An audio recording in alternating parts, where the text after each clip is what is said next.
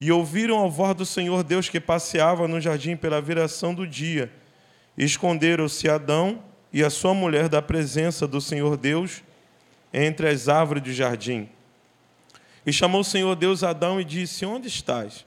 E ele disse: Ouvi a tua voz soar no jardim e temi, porque estava nu e escondi-me. E Deus disse: Quem te mostrou que estava nu? Comeste tu da árvore do que ordenei que não comesse? Então disse Adão: A mulher que tu me deste por companheira, ela me deu da árvore e comi. E disse o Senhor Deus à mulher: Por que fizeste isso? E disse a mulher: A serpente me enganou e eu comi. Então o Senhor Deus disse à serpente: Porquanto fizeste isso, maldito serás mais do que todas as bestas, e mais do que todos os animais do campo. Sobre o teu ventre andarás, e pó comerás todos os dias da tua vida. E porém inimizade entre ti e a mulher, e entre a semente e a semente. Esta te ferirá a cabeça, e tu lhe ferirás o calcanhar. E a mulher disse: Multiplicarei grandemente a tua dor e a tua concepção. Com dores terás filhos, e o teu desejo será para o teu marido, e ele te dominarás. E Adão disse: Porquanto deste ouvido à voz da tua mulher, e comeste da árvore que te ordenei, dizendo: Não comerás dela, maldita é a terra por causa de ti, e com dor comerás dela todos os dias da tua vida. Espinhos e cardos também te produzirá, e comerá a erva do campo. No suor do teu rosto comerás o teu pão, até que te tornes a terra, porque dela te foste tomado, porquanto em pó e em pó tornarás. Você pode se assentar? Quero rapidamente fazer algumas considerações. Estou muito à vontade. Agradeço ao Senhor né, pelo convite. É, pastor Jaci Miguel, a sua esposa, esta igreja que tem um amor, um carinho muito grande, um apreço. Tem pessoas aqui que eu conheço, Isabela, Felipe, tantos mais aqui, que militaram conosco no distrito, né, enquanto ainda havia distrito regional, aprove a acabar com, esse, com essa parte, mas nós somos um corpo e ainda estamos ligados em Cristo. Amém? Trago um abraço do pastor Sandro Serafim. Hoje era para estarmos aqui, minha esposa e eu. Nós somos líderes da rede Move, da URN de Parque Fluminense. Só que hoje, ontem foi aniversário do nosso pastor e hoje estão fazendo a homenagem a ele. Então, minha esposa e eu se dividimos, ela ficou e eu vim.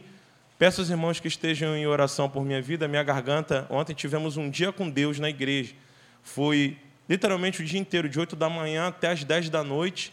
É, ficamos o dia inteiro ali na igreja e a minha garganta ela se perdeu um pouco ontem. Na verdade, eu não fiquei de 8 da manhã, eu fiquei, cheguei às 5 horas por causa do trabalho e fiquei até as 9 e meia da noite. Então, imagine que a minha garganta ontem se perdeu um pouco mas eu acredito que Deus ele vai falar aos nossos corações. Eu peço que a igreja fique espírito de oração. Irmãos, estamos diante de um texto que fala por si só. Esse texto ele vai elucidar um momento que mudou a história da humanidade. Mas antes de falar disso, eu não tenho como não falar do capítulo 1 de Gênesis, onde tudo vai começar. Nós servimos a um Senhor que ele é dono, é Senhor de todas as coisas, ele está no domínio, ele está no controle Todos nós ouvimos e sabemos muito bem disso. Deus estabeleceu a sua vontade para a humanidade e ele escolheu nos amar. Ele escolheu, nos separou para que possamos servir a ele. Já diz o texto de João, capítulo 15, verso 16, que não foi nós que escolhemos a ele, mas foi ele que nos escolheu e nos deu nome. É ele que tem nos sustentado até aqui. Estamos vivendo em dias tenebrosos. Vivemos em dias em que parece que a humanidade ela está entrando num abismo em que a perversidade, em que as pessoas estão é, se perdendo no seu próprio, dentro do seu próprio eu, aonde o inimigo ele tem traçado estratégias malignas para poder acabar com aquilo que foi a coroa da criação de Deus, que foi o ser humano, que fomos nós. Eu vejo nesse texto algo extraordinário, porque no capítulo 1 nós vamos ver o Senhor no criacionismo fazendo tudo aquilo que os nossos olhos veem e coisas que a gente ainda não teve a oportunidade de ver. Esses dias eu estive com a minha esposa ali em Tatiaia, fizemos 22 anos de casados e ali fomos é, passar uns dias é, e eu nunca tinha ido naquele lugar. Eu, meus olhos puderam enxergar coisas que eu ainda não tinha enxergado, sentir coisas que ainda não tinha sentido ali. E eu, eu fiquei pensando, vendo ali, teve um momento que nós estivemos ali numa, perto de uma cachoeira, e eu fiquei imaginando, falei, Senhor, como é lindo o teu agir, como o Senhor trabalha, como são lindas as obras das suas mãos. E a gente, às vezes, perde tempo e, às vezes, acaba não dando tanto valor àquilo que a gente pode é, mensurar e aquilo que a gente pode ver, que é a criação de Deus. Deus ele estabeleceu a sua vontade. E ali a gente vai ver que no, no capítulo 1 de Gênesis, versículo 1, vai dizer que no princípio criou Deus os céus e a terra. Parece uma coisa normal, mas algo poderoso, extraordinário, algo que nunca fora feito, Deus ele fez. Ele criou o mundo e tudo aquilo que está. Mas uma coisa me chama a atenção em que quando traduzido esse texto de Bereshit bara Elohim, quer dizer no princípio criou Deus. Aqui parece algo muito comum, mas esse criar aqui nós estamos vendo é um criar diferenciado. Por quê? Quando o bara de Deus ele vai acontecer aqui, quer dizer que Deus ele forma o mundo apenas com as suas palavras. Deus ele vai dizer haja luz e houve luz. Deus ele vai dizer que haja separação entre o dia e a noite, que haja separação entre terra e o mar, e o Senhor ele vai criando os animais e vai criando as plantas, tudo aquilo que nossos olhos podem contemplar foi feito com o haja de Deus. E eu já quero começar nessa noite declarando algo para a sua vida, que tem um haja de Deus sobre a tua vida neste lugar. Existe um haja, porque, meus irmãos, eu não sei se os irmãos, alguns já devem ter ouvido falar num homem chamado Thomas Edison. Ele foi o inventor da lâmpada. Isso que nós estamos desfrutando hoje foi graças à invenção de alguém que teve essa ideia.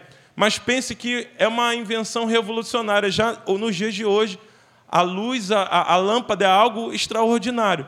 Pense na época que esse foi, foi inventado.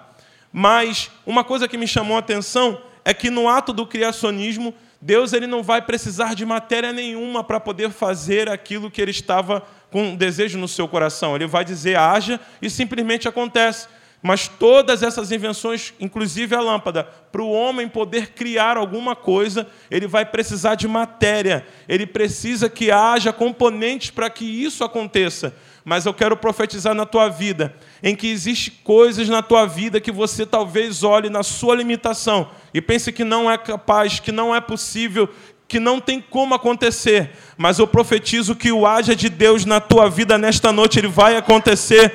E o Senhor é poderoso e é capaz de trazer à tona aquilo que não existe. Você levanta suas mãos e recebe essa palavra?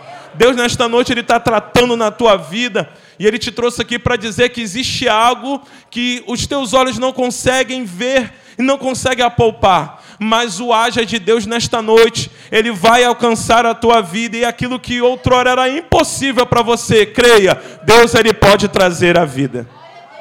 Deus Ele vai formar tudo que nós podemos ver.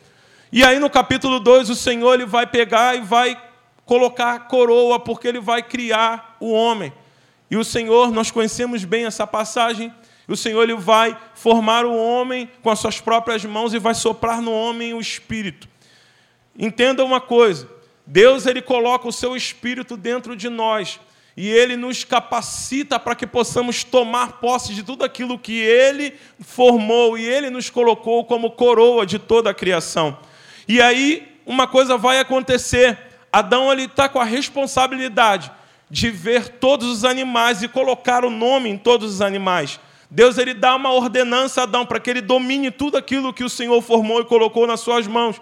Mas passado um tempo, Adão ele não vai falar nada, mas o Senhor, ele conhecendo o coração do homem, e se tem uma coisa que Deus ele sabe, é aquilo que passa no teu coração. O salmista Davi, no Salmo 139, ele vai dizer algo que o Senhor sonda, que o Senhor conhece, ele conhece o teu sentar, o teu levantar, o teu deitar. Ainda as palavras nem vieram na sua boca, e ele já conhecia todas as palavras, porque ele te formou, e ele sabe cada batida do teu coração, ele sabe aquilo que te inquieta, ele sabe aquilo que te perturba, ele sabe aquilo que te preocupa, ele sabe aquilo que você precisa. E uma coisa que você precisa entender que quando você escolheu entregar a sua vida na mão do Altíssimo, Deus está no controle, está tomando conta de tudo aquilo que você precisa. Mas voltemos ao texto, Adão está cuidando das coisas que o Senhor deu a ele para cuidar. Mas o Senhor, contemplando o coração de Adão, percebe que cada animal tinha o seu par. E ele, olhando para aquelas situações ali, o coração dele se entristeceu. E o Senhor, a palavra é muito linda que o Senhor disse: não é bom que o homem viva só. Dá-lhe uma adjuntora, uma auxiliadora, uma companheira, alguém que esteja ao seu lado. E aí o Senhor dá um sono pesado a Adão, e assim da costela de Adão é formado Eva. Uma coisa que me chama a atenção é que toda a, a, a ação divina ela está totalmente interligada a uma batalha espiritual.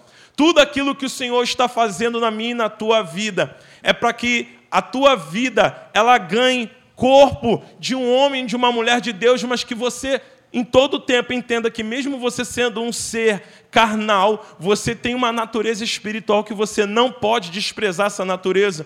E aí uma coisa que me chama a atenção é que durante o texto, capítulo 1, capítulo 2, nós não vamos ver nenhuma ação maligna. O, o, o, aquele que escreveu toda esses, todos esses relatos, ele não vai dar nenhuma constatação de alguma ação maligna. Mas perceba, nós estamos no último domingo, não último dia, no último domingo do mês da família. E se tem uma coisa que eu e você precisamos acreditar, é que o diabo, ele tem uma sede muito grande contra a tua família.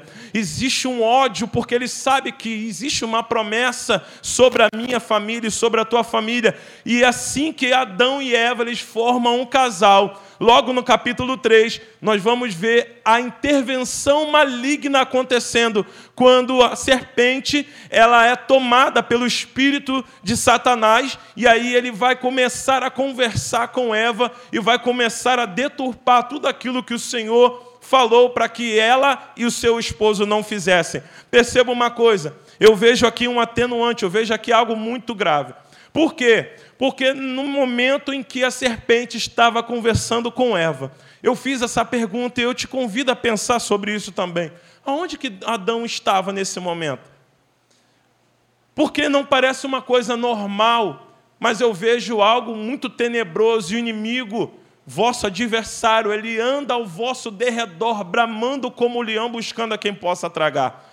Pense você, você é um homem ou uma mulher de Deus. Eu não sei como é que é o teu estilo de vida diante do Senhor. Eu não sei se quando você se levanta pela manhã, você tem o hábito de orar. Eu não sei se você tem o hábito de agradecer ao Senhor porque você se levantou. Eu não sei se ao longo do teu dia, como é que é essa comunhão tua com o Senhor, se você anda com, a, com o corpo aqui, mas com a cabeça é, elevada aos altos céus. Eu não sei se você tem uma comunhão direta com o Senhor a ponto de não conseguir passar um dia sem falar com o Senhor, porque a caminhada cristã é toda feita de relacionamentos. E qualquer tipo de relacionamento entre amigos, entre esposa esposa, entre pai e filhos, Todos eles precisam de relacionamento, e relacionamento é contato constante. E esse contato constante vai gerar algo chamado intimidade. E uma coisa que eu trago sobre reflexão sobre isso é que quando um homem, uma mulher de Deus, ele anda em constância, em contato direto com o Senhor, é impossível ele não apenas ter um laço de, de, de afeto, de relacionamento, mas ele gera uma intimidade profunda com Deus. E uma coisa que eu quero perguntar: você anda pensando nas coisas do porvir?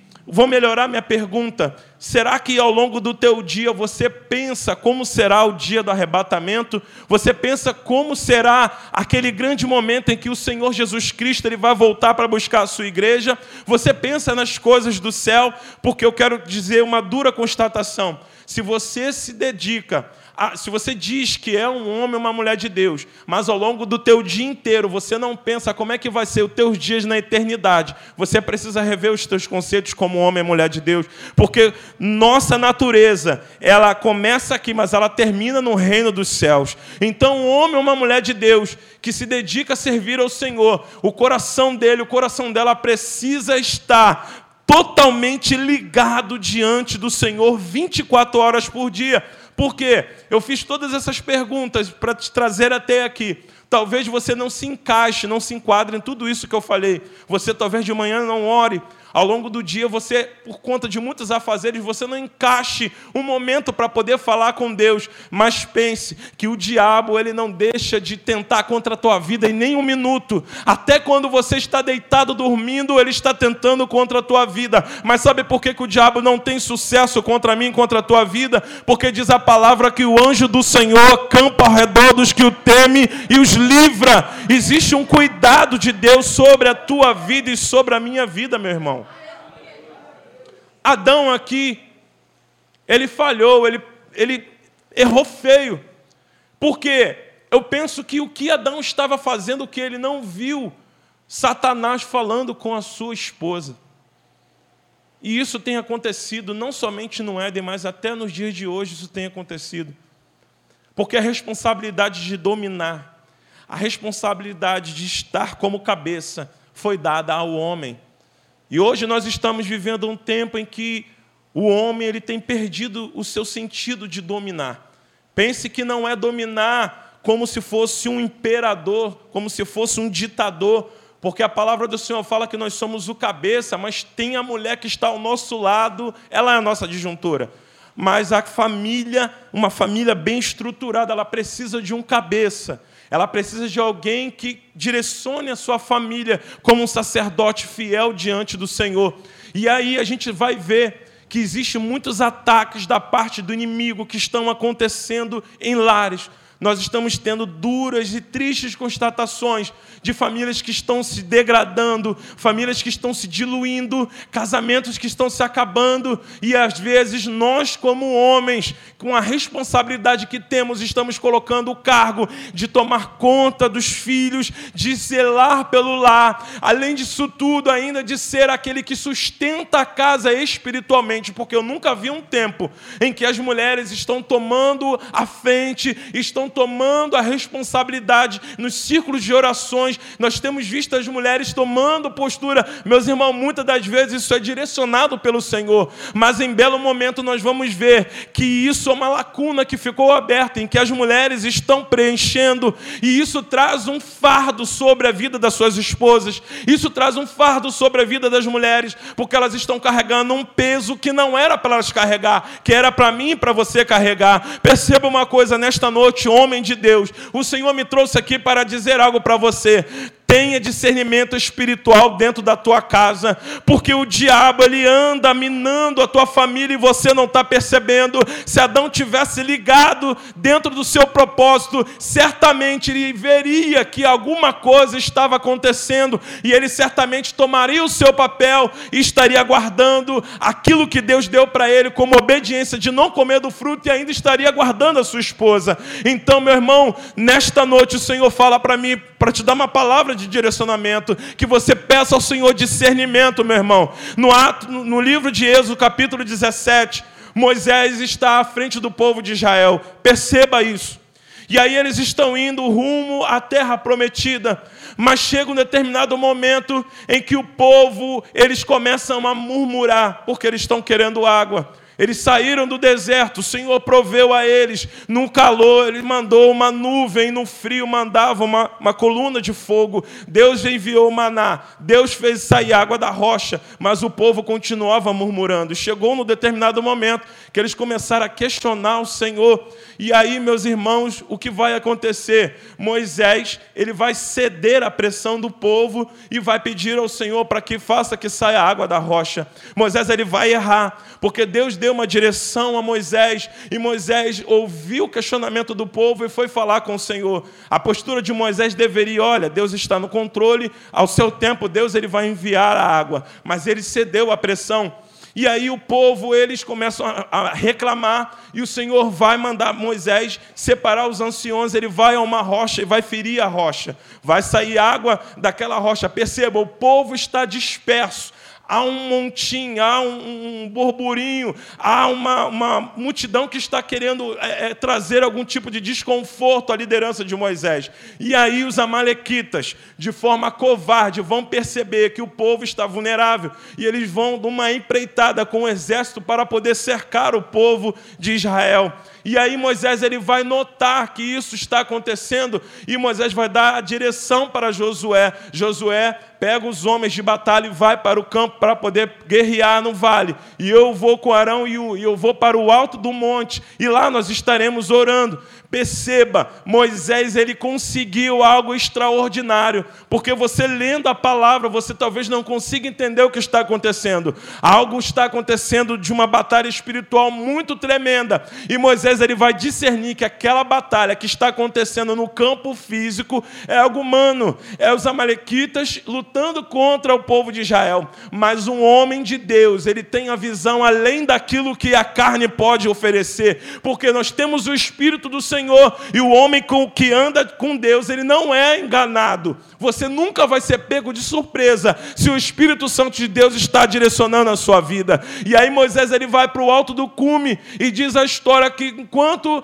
Josué está com o povo de Israel pelejando contra os amalequitas, está acontecendo que os amalequitas estão vencendo Israel. E aí Moisés ele vai interpretar a batalha. Esta batalha não é uma batalha comum e Moisés vai erguer o cajado. Cajado aqui é aquilo que está como, como um, uma autoridade dada por Deus. Moisés ergue o cajado, e no momento que o cajado é erguido, a batalha que está acontecendo no vale Agora os amalequitas estão vencendo, mas quando Moisés ergue o cajado, logo, logo Israel começa a vencer os amalequitas. A história está mudando, porque alguém teve discernimento da batalha espiritual que está acontecendo. O livro de Efésios, no capítulo 6, vai dizer: Ora, meus irmãos, fortalecei-vos no Senhor e na força do seu poder. E um texto vai dizer que a nossa luta não é contra a carne nem contra o sangue, mas sim contra os principados e potestades. O apóstolo apóstolo Paulo vai dizer aos coríntios que esta, as armas da nossa milícia, da nossa guerra, não são armas carnais, mas são armas espirituais e poderosas para destruir fortalezas. O diabo está tentando, mas aí Moisés ele vai entender o que está acontecendo. Só que existe uma coisa, diante de uma batalha, uma batalha não dura apenas 5, 10 minutos, às vezes dura metade de um dia, um dia todo, três, quatro dias, uma semana. Eu não sei quanto tempo durou esta batalha, porque ela, a Bíblia não relata. Mas uma coisa eu sei: que Moisés estava lá no alto do monte com o seu cajado erguido. Mas, um determinado momento, os braços de Moisés começaram a cansar. E aí vale uma coisa: com quem você está andando? Porque é muito importante você ter o apoio, o auxílio de pessoas que tenham a mesma ligação que você. Muitas das vezes nós estamos andando com pessoas que não acrescentam nada no reino de Deus, mas nesta noite eu quero entender que aqui dentro desta casa isso não acontece, porque se você tem um amigo aqui, se o teu familiar está aqui, ele vai entender que você está à frente de uma responsabilidade e a, a batalha do teu irmão também. Você pode levantar a mão do teu irmão aí? A batalha do teu irmão é a tua batalha, e o que acontece muitas das vezes lá fora, para quem não serve a Jesus Cristo, que ele está tramando uma batalha, está travando uma batalha, mas ele não tem ninguém que o ajude, porque o homem natural não discerne as coisas do espírito, mas aquele que é espiritual, ele discerne tantas coisas do espírito, como também, também consegue discernir as coisas da carne. Então, quando uma batalha espiritual está acontecendo dentro do nosso meio, no nosso povo, nós entendemos e auxiliamos os nossos irmãos nas suas batalhas. Cajado levantado significa a autoridade da oração, ela está na minha mão, e quando eu ergo o cajado da oração, eu creio e entendo que a mão de Deus se movimenta em meu favor. Nesta noite, se você entende essa palavra, ergo o cajado da autoridade, ore pela tua família, ore pela tua casa, ore pelos teus filhos, porque a boa mão do Senhor vai te dar vitória nessa batalha. A sua batalha é uma batalha representativa. O livro de 1 Samuel, no capítulo 17, ela vai dizer que Davi está indo levar um alimento para os seus irmãos que estão no campo de batalha. A Bíblia vai relatar que havia um povo inimigo e eles estavam contra o exército de Israel. E aí a Bíblia vai relatar que durante 40 dias, eu falei quantos dias? 40 dias, Golias, ele vinha contra o povo de Israel, se colocava no meio do campo e dizia para o exército de Israel: Tem algum homem aí que possa vir pelejar contra mim? E ele ficou fazendo isso durante 40 dias. E não se bastou apenas 40 dias, porque durante duas vezes ao dia, Golias fazia isso. E ele ia e afrontava o exército, não aparecia um homem para poder pelejar contra Golias. E eu quero dar uma senha para você aqui. Existe problema, meus irmãos, que se eles não forem resolvidos logo no começo, eles são como uma bola de neve. Você já viu uma bola de neve?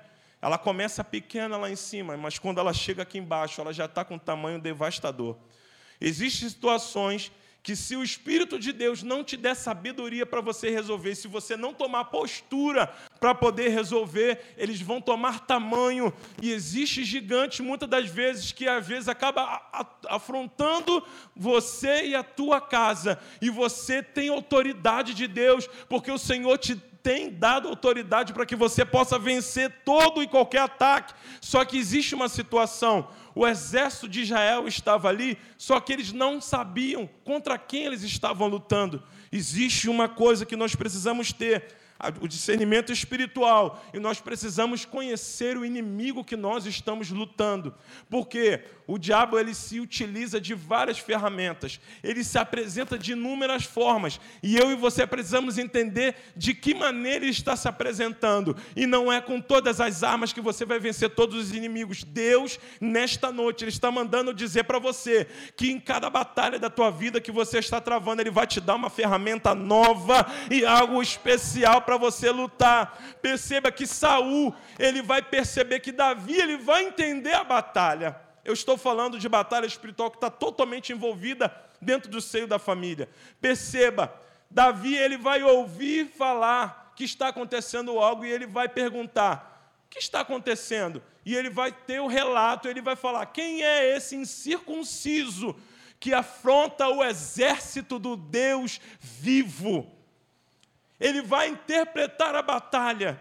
E ele vai sozinho, sabe por quê, meus irmãos? Existem momentos e situações que o diabo ele vai querer dizer que você é pequeno, ele vai querer dizer que você não tem condições, mas Davi ele vai relatar logo depois que ele se encontra com Saul e ele vai dizer: "Olha, eu tenho experiência sim, rei porque eu estava cuidando das ovelhas do meu pai, eu matei um urso, eu matei um leão. Você é pequeno, mas a autoridade está sobre a tua vida, porque Deus ele tem te capacitado. Existem leões, existem ursos que você mata todo dia e ninguém vê. Mas eu quero que você entenda, meu irmão, que tem um Deus que tem olhos como chama de fogo, e ele olha para a face da terra e ele vê a tua luta, ele vê a tua peleja, e ele está te preparando, porque cada dificuldade que nós passamos, cada momento difícil que você passa, Deus está treinando você para poder acabar com os gigantes que estão se levantando contra a tua vida. Não questione,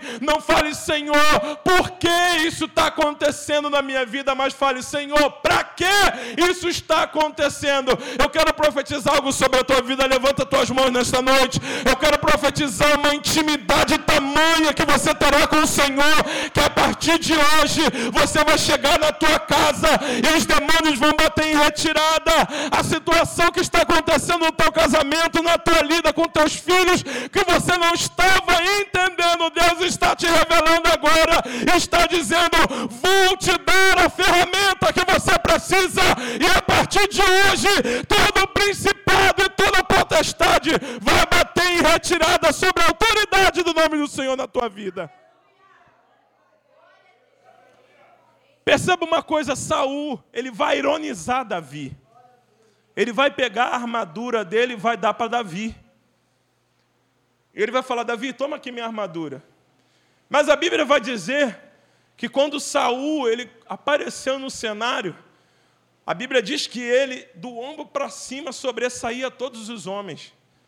Eu imagino Saul, um cara com dois metros e dez, um cara alto.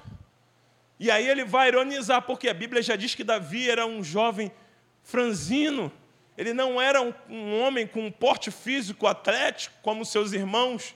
Ele vai falar, vai para a batalha com, a minha, com, as, com as minhas armaduras. E Davi até chega a colocar, mas ele percebe que não dá. Sabe por quê, meus irmãos?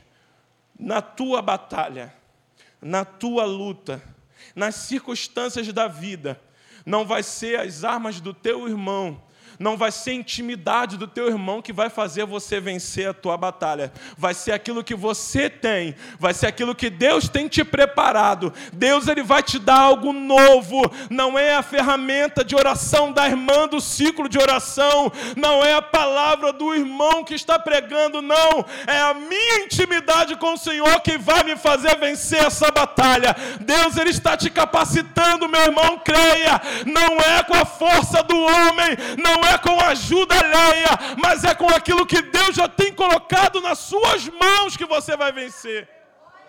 Davi vai para o campo de batalha. E eu vou resumir esta passagem porque você já a conhece bem. Davi ele não vai usar espada, Davi não vai usar lança, Davi não vai usar escudo, mas ele vai usar as ferramentas que ele tem na sua jornada. Eu te pergunto, meu irmão, Quais são as ferramentas que você mais tem usado na tua jornada cristã? Você tem sido um homem de oração? Você tem sido uma mulher de oração? Quantos testemunhos você tem na tua vida cristã, na tua caminhada, em que você estava sozinho? O pastor não estava te vendo, o teu líder não estava te vendo, mas você estava glorificando o nome do Senhor com aquilo que o Senhor deu na tua mão. Pode parecer pequeno, meu irmão, mas diante do Senhor, Ele pode usar como uma coisa muito grande. Muitas das vezes nós nos limitamos. Davi vai para a batalha. Ele reconhece que aquele homem era um homem de batalha, era alguém que estava muito acostumado a lutar, mas ele fala: Você vem a mim com lança, com escudo e com espada, mas eu vou contra você em nome do Senhor dos exércitos. E aqui está a senha para a minha batalha e para a sua, meu irmão. Para com esse negócio de querer andar segundo a tua vontade, segundo o teu querer. Muitas pessoas se frustrando hoje dentro da casa do Senhor, porque ainda não entenderam o seu verdadeiro propósito, meu irmão. Deus tem te chamado para algo grandioso. Deus ele tem te chamado para que você exerça autoridade diante do nome dele. Agora o que está acontecendo é nós estamos vendo as pessoas entrando na casa do Senhor, saindo, vem para o culto, vai embora e isso está se tornando um ato religioso. Uma religiosidade tem acontecido. Uma coisa que eu, eu fico me perguntando: quanto tempo eu não vejo alguém sendo batizado com o Espírito Santo, irmão? Quanto tempo a gente não vê muita coisa acontecendo? E eu pergunto: a culpa é do pastor? Não, a culpa não é do pastor, a culpa é da liderança. A culpa não é da liderança, sabe por quê? Porque cada um aqui tem a sua responsabilidade no reino. Cada um aqui foi chamado para exercer um papel diante do Senhor. E se você souber o teu papel, eu costumo dizer que a vida cristã, ela não se dá ao momento do culto, porque um cristão verdadeiro, ele não chega na igreja para se encher aqui, mas ele tem os seus afazeres cotidianos. Eu imagino uma irmã que está lavando a sua roupa, mas está ouvindo louvor. Eu imagino o irmão que está no trabalho, está dirigindo, fazendo alguma coisa, mas ele está ligado no trono e ele está fazendo o seu culto ao Senhor diariamente. E aí, quando chega no momento de chegar na igreja no culto, esse irmão ele não chega vazio, esse irmão ele já chega com seu copo mais que a metade, e aí chega como aconteceu comigo aqui. Foi muito maravilhoso hoje, irmãos porque eu senti a presença do Senhor. Veio o culto, e aí começa os louvores, começa as oportunidades. Um irmão dá uma palavra, isso vai me enchendo, vai me enchendo. Chega um determinado momento do culto, é que eu já estou transbordando da unção e da graça de Deus. Mas o que está acontecendo hoje é que as pessoas chegam aqui vazias. As pessoas chegam na casa do Senhor ao longo do dia, elas nem oraram elas nem buscaram ao Senhor, mas quando chega aqui, ela quer comer o melhor alimento, ela quer o melhor louvor, ela quer a melhor palavra, mas quando chega no final do culto, isso parece que não foi suficiente, sabe por quê? Porque, como um copo vazio, a graça do Senhor foi derramada, mas ela conseguiu se encher pela metade. E aí, muitas das vezes, as pessoas saem do templo, saem da igreja reclamando. Reclama de A, reclama de B, reclama de C. Quando o verdadeiro problema não está em A, B e C, o problema está com você. O apóstolo Paulo, no capítulo 12 de Romano, ele vai falar que nós devemos prestar um culto racional. Você precisa entender qual é a tua postura de cristão. Você precisa entender qual é o teu chamado. Deus ele tem te chamado para libertar almas das mãos de Satanás, irmãos. Tem muita gente que está perecendo aí fora precisando de uma palavra sua. Tem muita gente que está perecendo precisando que você crie a mentalidade cristã, que você tenha o fruto do Espírito todos derramados sobre a tua vida. Mas como você não consegue nem cuidar de si mesmo, como que você vai cuidar das coisas do Senhor? A gente precisa parar e refletir. E a batalha espiritual está acontecendo em todo o tempo e você precisa estar ligado no meio disso tudo. E aí a gente volta para o texto de Gênesis, onde nós estávamos falando. Nós vamos perceber que a serpente, ela de forma astuta, ela vai tentar contra aquilo que Deus ele colocou, estabeleceu, que é obedecer à sua vontade. Se você quer ter êxito naquilo que você está fazendo, se você quer ter sucesso naquilo que Deus colocou nas suas mãos, Deuteronômio capítulo 28 vai dizer que se tão prudentemente te conduzires e ouvires e obedecerdes os mandamentos do Senhor, todas as bênçãos do Senhor seguirão a sua vida. Quer ter sucesso na tua caminhada cristã? Quer ser um homem, uma mulher vitorioso? Respeite e obedeça a palavra do Senhor, porque o temor ao Senhor é o princípio da sabedoria. Você crê nisso? A obediência é tão importante que você vai ver que no livro de Juízes, no capítulo 14, nós vamos ver a história de um juiz chamado Sansão. Esse homem, filho de Manoá, junto com a, sua, com a sua mãe, uma mulher que outrora era estéril, e Deus coloca sobre o seu ventre a semente de um homem que foi levantado por Deus para mudar a história de uma nação. Só que entenda uma coisa, meus irmãos, nós estamos no meio da família. Estamos falando de batalha espiritual que acontece no, no meio da família. Esse casal, ele tem o seu filho, e Deus ele dá um propósito, ele vai ser nazireu, sobre o cabelo dele você não vai passar navalha, ele não vai beber vinho nem nenhuma bebida forte, não vai tocar em nenhum corpo morto, não vai tocar em ninguém que esteja, nenhuma pessoa, nenhum bicho que esteja morto. E aí ele vai ser criado diante dos preceitos do Senhor. Só que chega um determinado momento da vida de Sansão que a arrogância e a prepotência vão tomar posse da sua vida, porque ele tem a autoridade de Deus, porque é, Sansão não era um homem que tinha uma estatura forte, mas o que dava a ele a força, que era além da que o homem podia entender, era que o Espírito Santo do Senhor descia e impelia ele a fazer coisas extraordinárias. E perceba que existia uma aliança em que o povo de Israel tinha que ter apenas comunhão e buscar esposa entre eles mesmos, mas Sansão ele vai querer buscar uma esposa fora do seu povo, e ele vai procurar no meio do povo filisteu, e era um povo que não tinha aliança com o Senhor. Agora, uma coisa que me chama a atenção aqui, ele vai falar com seus pais, e os seus pais vão orientar ele, vai falar: meu filho, para que, que você vai buscar uma esposa fora do teu povo? Tem tantas moças aqui dentro da nossa cidade, e aí ele fala: pai, mãe, eu quero e eu quero me casar com essa moça porque ela tem agradado os meus olhos. A Bíblia diz, meus irmãos, que há caminho que para o homem parece bom, mas o final deles é a morte. Mesmo o Espírito do Senhor estando com ele, Deus muitas das vezes ele vai permitir você tomar atitudes para que você possa aprender com seus próprios erros. E aí ele vai junto ao caminho e vai à cidade de Tiná. chegando no meio do caminho, ele está indo com seus pais. De repente, uma leão, um leão sai do meio do mato. E quando ele percebe que esse leão está vindo, a Bíblia diz que o Espírito do Senhor toma ele, ele pega esse leão e rasga esse leão no meio.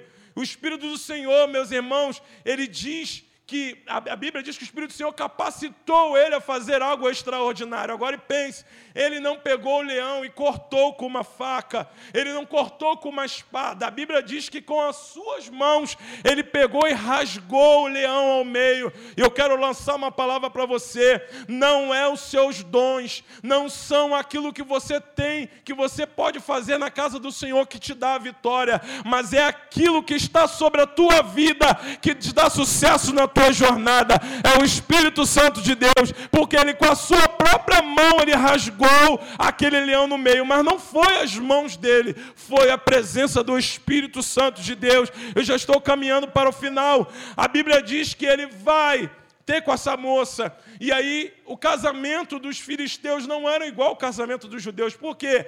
Naquela época, o costume dos filisteus era que ele se casasse com ela, e aí depois ele ia para a sua jornada como forasteiro, e depois de um tempo ele pudesse voltar. O casamento deles era assim. E aí ele vai ter com a sua futura esposa, e ele voltando pelo caminho, ele percebe que o leão está no mesmo lugar, e ele vai pegar e vai ver um favo de mel dentro daquele leão. E uma coisa que me chama a atenção aqui, e eu já estou encerrando, é que o diabo, meu irmão, ele é muito sagaz, ele é muito astuto. E sabe o que, que muitas das vezes nós somos pegos? É, a situação dele foi: ele foi, rasgou o leão, mas ele tinha um propósito, Nazireu, ele não podia tocar em coisas podres e imundas. Existem muitas pessoas que estão aqui hoje, que já venceram problemas, já venceram desafios, já deixaram circunstâncias para trás, porque Deus já deu vitória. Mas aí você quer tentar o teu próprio eu, e aí você vai voltar e vai tentar flertar com aquilo que você já venceu. E o Senhor ele me revelou isso. Cuidado, porque o diabo, ele é muito especialista em disfarçar as coisas. Ele pega aquilo que está podre, ele pega aquilo que já que já não é mais para você ter contato, e ele coloca algo doce para chamar a tua atenção.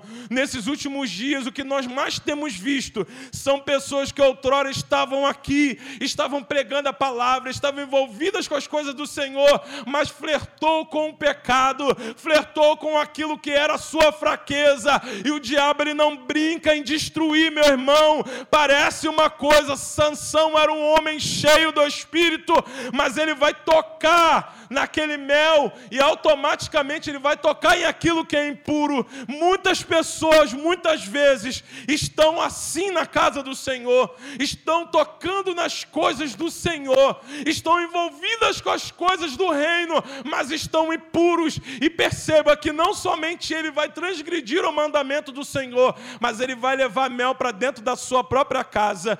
E os seus pais, eles vão comer daquele mel e vão estar em estado de pecado junto com Sansão. E o Senhor lhe falou algo meu coração. Nem todo mundo que tem aparência, nem todo mundo que demonstra ser, é aquilo que aparenta ser. Cuidado com as aparências. Tem muitas pessoas que pensam que Deus não está vendo, meu irmão. Mas a palavra nesta noite para você Cuidado com as ações de Satanás contra a tua vida. Cuidado com as ações do inimigo contra a tua vida, porque o diabo ele não vem da forma que ele é. Ele se apresenta de uma maneira que chame a sua atenção, aquilo que chama a atenção dos seus olhos. E às vezes uma pessoa contaminada, ela vai trazer problema para a vida de muitas pessoas. Fique de pé. O que aconteceu com Sansão, meu irmão, foi algo extraordinário. Porque ele era um homem que estava com a autoridade do Senhor para lutar as pelejas e as guerras do povo de Israel. Mas a soberba e a arrogância é um grande inimigo daqueles que militam na obra do Senhor. É quando você, por um momento, você esquece para que você foi chamado. É quando você esquece que não é você que faz as obras, mas é aquilo que está em você. Eu queria que você fechasse os seus olhos nesse momento. Existe uma promessa de Deus para a tua família e eu sei disso. O diabo tem se levantado em muitas famílias para destruir, para matar sonhos. Mas nesta noite o Senhor está dizendo para mim para você que Ele está fazendo algo novo sobre a tua vida. O final da história de Sansão é um final lastimável. Porque um homem guerreiro, alguém que foi chamado para libertar o povo, agora vai ser escarnecido, humilhado. Porque brincou. O mundo espiritual não é brincadeira, meu irmão. Cuidado com aquilo que você anda brincando. Porque o papel do diabo, João capítulo 10, versículo 10 vai dizer que o diabo, o vosso adversário, ele veio para roubar, matar e destruir. É isso que ele veio fazer com a tua vida e com a tua família. Mas nessa noite eu quero que você leve o teu pensamento à tua casa. Leva o teu pensamento à tua família. Deus tem te levantado para esse tempo, para que o nome do Senhor seja glorificado na tua vida. Existe um processo que você vai passar, mas tenha plena convicção que não é com a tua força, é com a força do Espírito Santo. Deus já tem te dado discernimento hoje. Eu quero que você chegue na sua casa hoje e antes de você fazer qualquer coisa, que você ore dentro da tua casa. E você vai orar e falar: Senhor, me, me revela aquilo que está fora da tua vontade dentro da minha casa. Porque existe uma ação maligna contra a tua casa, mas existe uma intervenção divina sobre a tua família. O ministério de louvor vai estar entoando um hino. E eu queria que você entregasse a tua família na mão do Senhor nesse momento.